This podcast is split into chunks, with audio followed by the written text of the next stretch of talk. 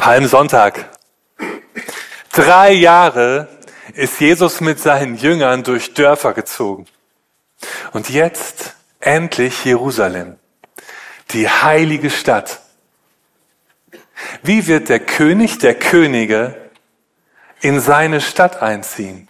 Das ist die Frage vom Palmsonntag. Und berichtet ist das im Matthäusevangelium Kapitel 21 und nehme euch rein mit in diese Geschichte.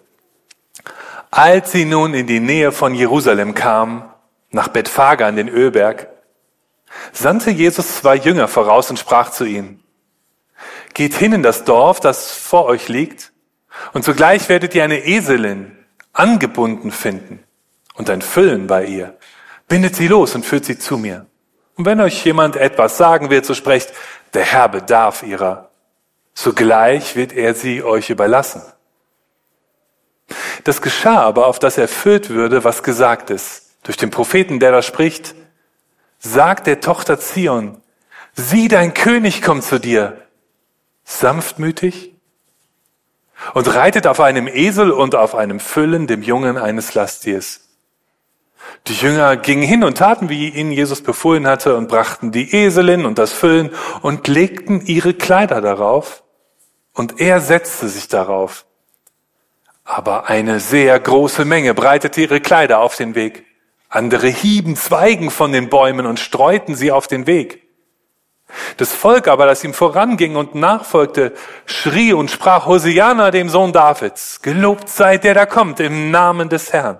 Hosianna in der Höhe. Und als er in Jerusalem einzog, erregte sich die ganze Stadt und sprach, wer ist der?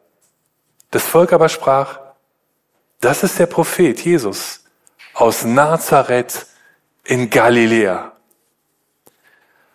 Vermutlich hatten die Jünger einen roten Teppich erwartet und Fahnen links und rechts und die Jünger als Bodyguards und dann Blickkontakt und Lächeln. Der erste Eindruck, dafür gibt es keine zweite Chance. Aber Jesus hat es anders geplant. Er zieht auf einem Esel ein. Ist das der Weg, wie ein König in seine Stadt zieht? Ich meine, an welches Tier denkst du, wenn du an König denkst? Ein Löwe. Mein Löwe ist stark und kräftig. Ein Löwe symbolisiert Herrschaftsanspruch. Oder der König der Lüfte, ein Adler. Ein Adler steht für Geschwindigkeit und Präzision.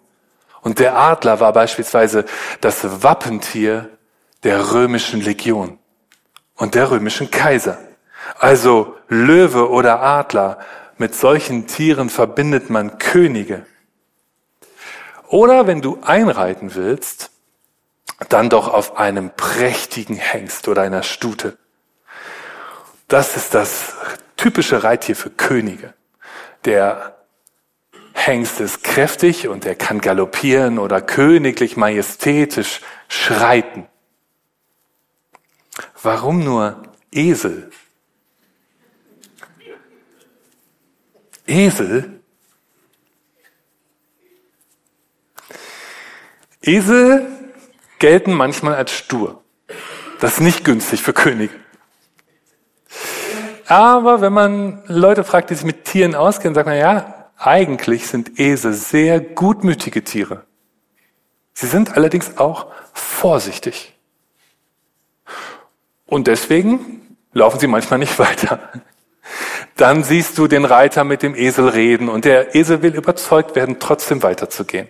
Und nicht immer hat der Reiter recht, wie die Geschichte von Biliams und Biliam und seiner Eselin zeigt wo die Eselin ein Hindernis gesehen hat, einen Engel mit einem Schwert und nicht weiterlaufen wollte und recht hatte.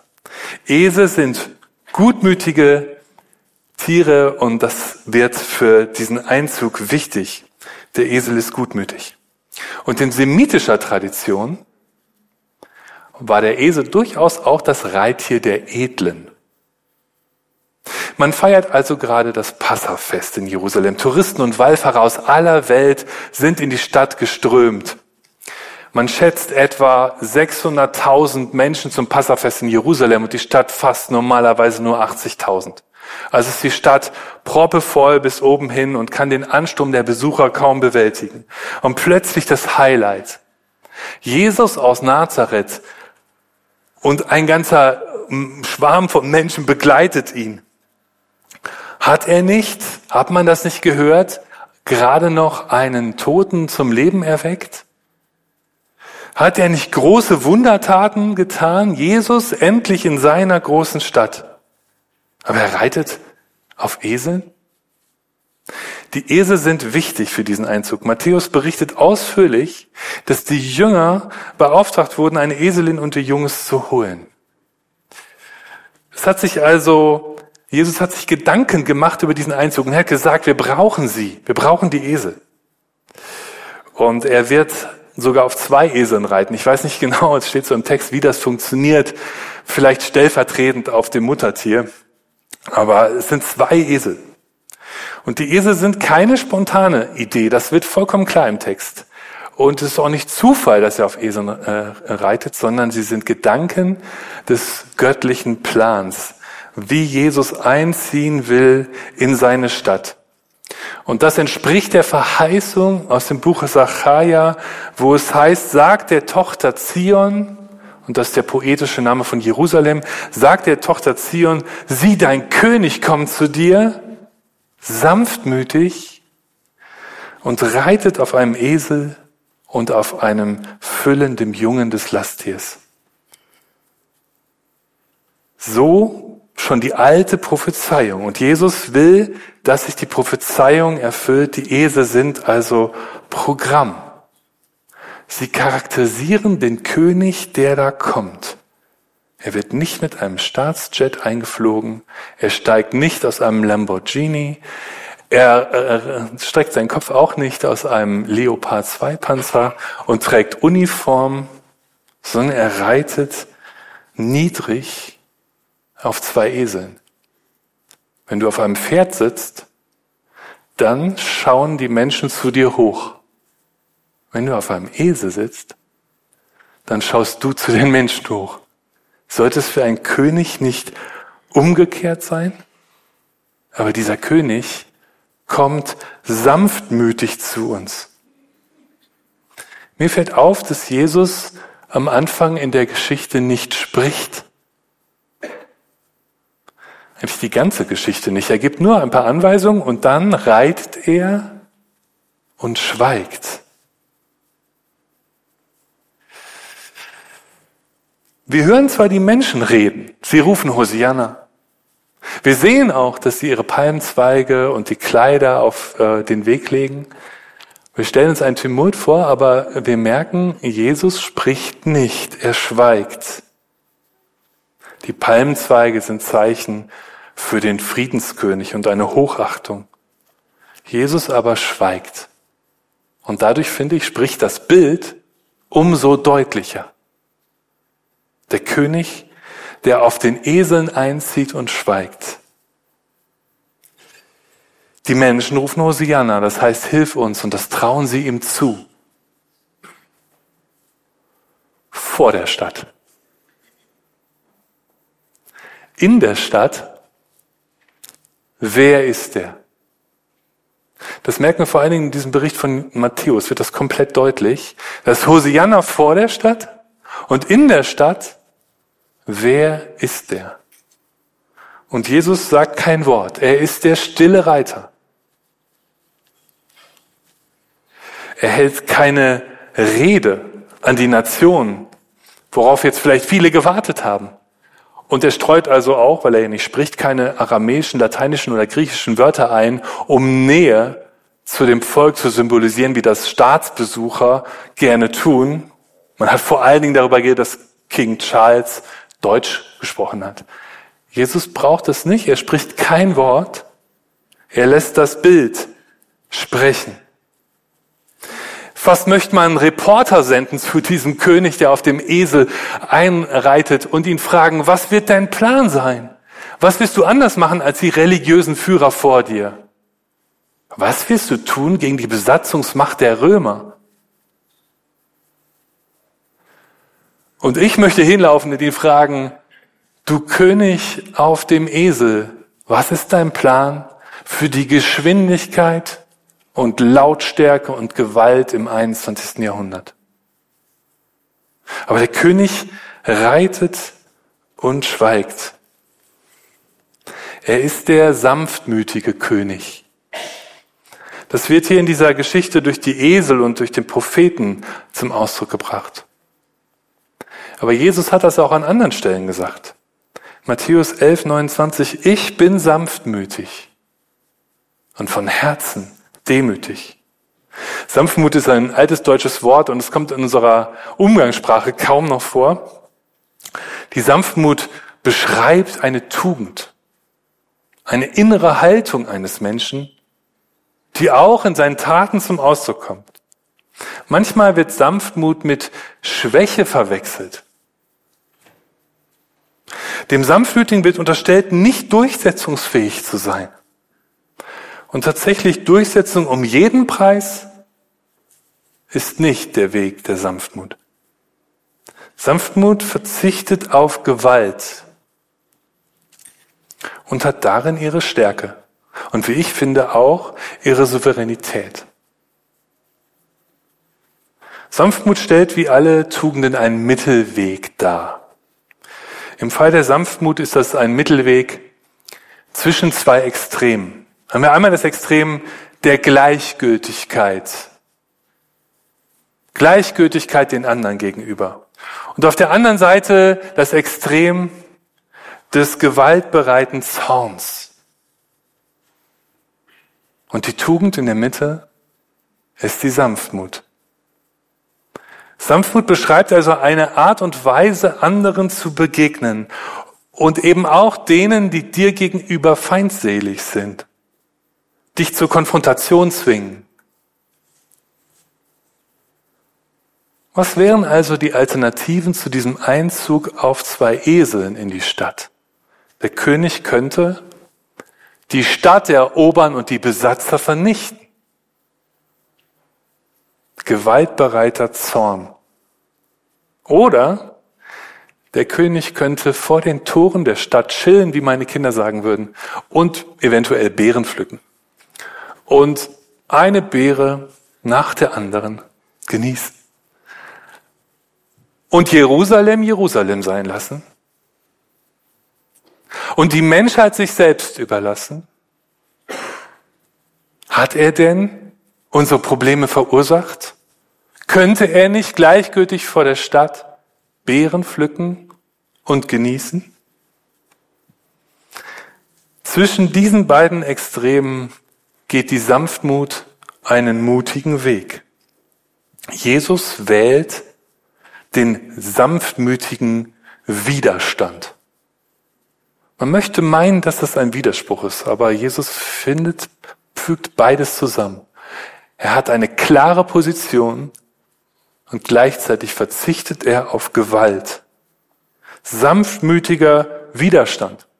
Indem er auf den Eseln einzieht, einzieht, macht er allen, die Sacharja kennen, und das waren viele im Volk, deutlich, dass er der König dieser Stadt ist. Und wenn du als König in eine Stadt einziehst, die von einer fremden Besatzungsmacht besetzt ist, dann ist das ziemlich widerständig. Das war riskant, was Jesus gemacht hat, dieses Zeichen zu setzen, ich bin der König, der kommt. Und zugleich bleibt er sich selbst treu und erobert äh, Jerusalem nicht mit Gewalt. Sanftmütigkeit als Mittelweg zwischen den Extremen der Gleichgültigkeit auf der einen und dem gewaltbereiten Zorn auf der anderen Seite. Ich finde es noch wichtig zu zeigen, dass Sanftmütigkeit und Zorn sich nicht ganz ausschließen. Das können wir daran erkennen, dass Matthäus, wenn ihr weiterlest, in diesem Kapitel 21, als nächstes ausgerechnet die Geschichte von der Tempelreinigung berichtet. Also gerade noch der sanftmütige König, der einzieht und jetzt der Herr, der den Tempel reinigt von den Händlern, die nicht zum Haus Gottes passen. Sanftmütigkeit und Zorn schließen sich nicht gänzlich aus. Der Sanftmütige hat Werte. Und er hat auch eine Position. Und es steht für sie ein. Aber er wählt den Weg ohne Gewalt. Ein sanftmütiger Mensch lässt sich nicht die Waffen der anderen diktieren. Ein sanftmütiger Mensch ist zornig am rechten Ort. Er ist zornig gegen die richtige Person. Er ist zornig in der richtigen Art. Er ist zornig in der richtigen Dauer. Und das bedeutet, der Zorn des Sanftmütigen ist in jeder Hinsicht begrenzt. Diesen Weg der Sanftmut wählt Jesus, als er in Jerusalem einzieht. Und er bleibt ihm auch treu ein paar Tage später bei seiner Gefangennahme, als die Menge mit Speeren und Stöcken kommt und einer seiner Jünger das Schwert zieht und einem der Angreifer das Ohr abschlägt. Da sagt Jesus, wer das Schwert wählt, der wird durchs Schwert umkommen. Und das Zitat geht weiter. Oder meinst du, sagt Jesus, ich könnte meinen Vater nicht bitten und er würde mir sogleich mehr als zwölf Legionen Engel senden? Merkst du, wie bewusst Jesus diesen Weg wählt? Steck dein Schwert wieder zurück. Und er bleibt diesem Weg auch treu, als wieder etwas später der hohe Priester ihn im Verhör fragt und die entscheidende Frage nach seiner Identität stellt. Und hätte Jesus auf diese Frage anders geantwortet, dann wäre es nicht der Weg zum Kreuz geworden. Der hohe Priester fragt ihn in Matthäus 26, Vers 63, ich beschwöre dich bei dem lebendigen Gott, dass du mir sagst, ob du der Christus bist, der Sohn Gottes. Das ist die entscheidende Frage. Und Jesus wählt wieder und steht zu seiner Position und zu seiner Identität und sagt, du sagst es, doch ich sage euch, von nun an werdet ihr sehen, den Menschensohn sitzen zur Rechten der Kraft und kommen mit den Wolken des Himmels. Und nur wenig später stand an seinem Kreuz geschrieben, Jesus von Nazareth, König der Juden.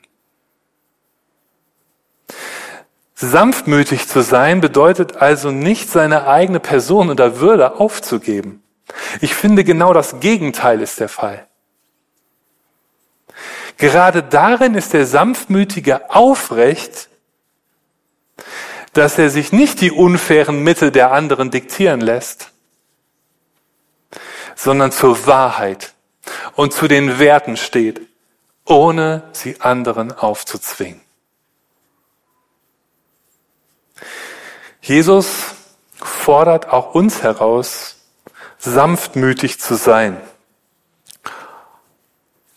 Nochmal Matthäus 11, 29, ein Teil habe ich davon gerade schon zitiert, jetzt nochmal ganz, nehmt auf euch mein Joch und lernt von mir, denn ich bin sanftmütig und von Herzen demütig. So werdet ihr Ruhe finden für eure Seelen. Der Weg im Konflikt zur Ruhe ist der Weg der Sanftmut. Auch andere Stellen im Neuen Testament zeigen auf diesen Weg. Zum Beispiel die Seligpreisung, wo Jesus sagt, selig sind die Sanftmütigen, denn sie werden das Erdreich besitzen. Man könnte meinen, das Gegenteil ist der Fall.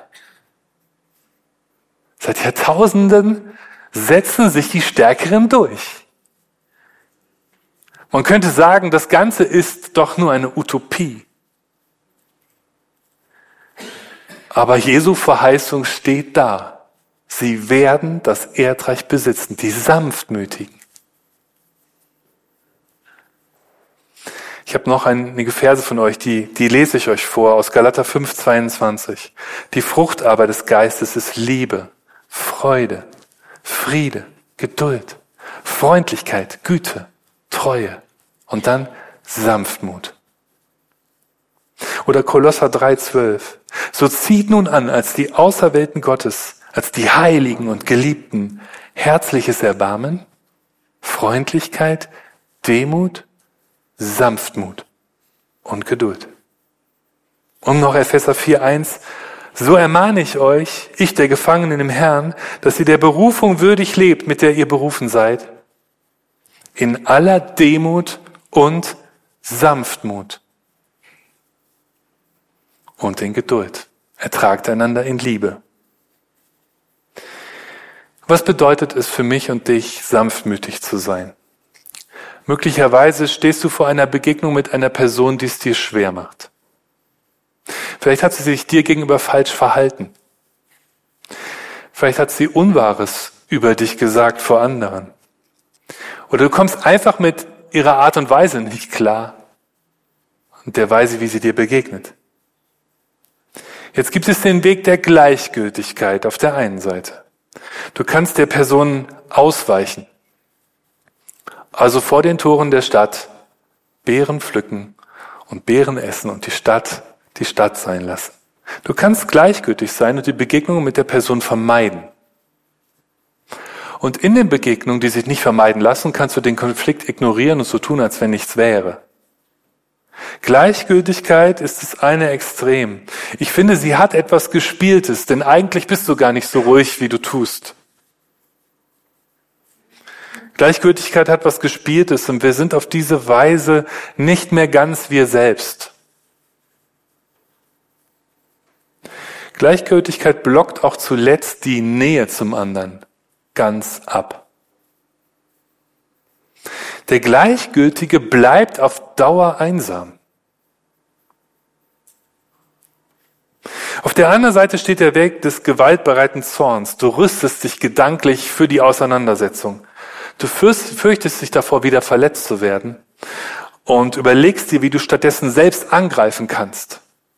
Angriff ist schließlich die beste Verteidigung. Welche Schwachstellen hat der andere? Wie kann ich ihn dominieren oder verletzen? Der gewaltbereite Zorn zerstört aber am Ende jede Gemeinschaft. Beides lässt die Nähe gar nicht wirklich zu. Jedenfalls keine gesunde Nähe.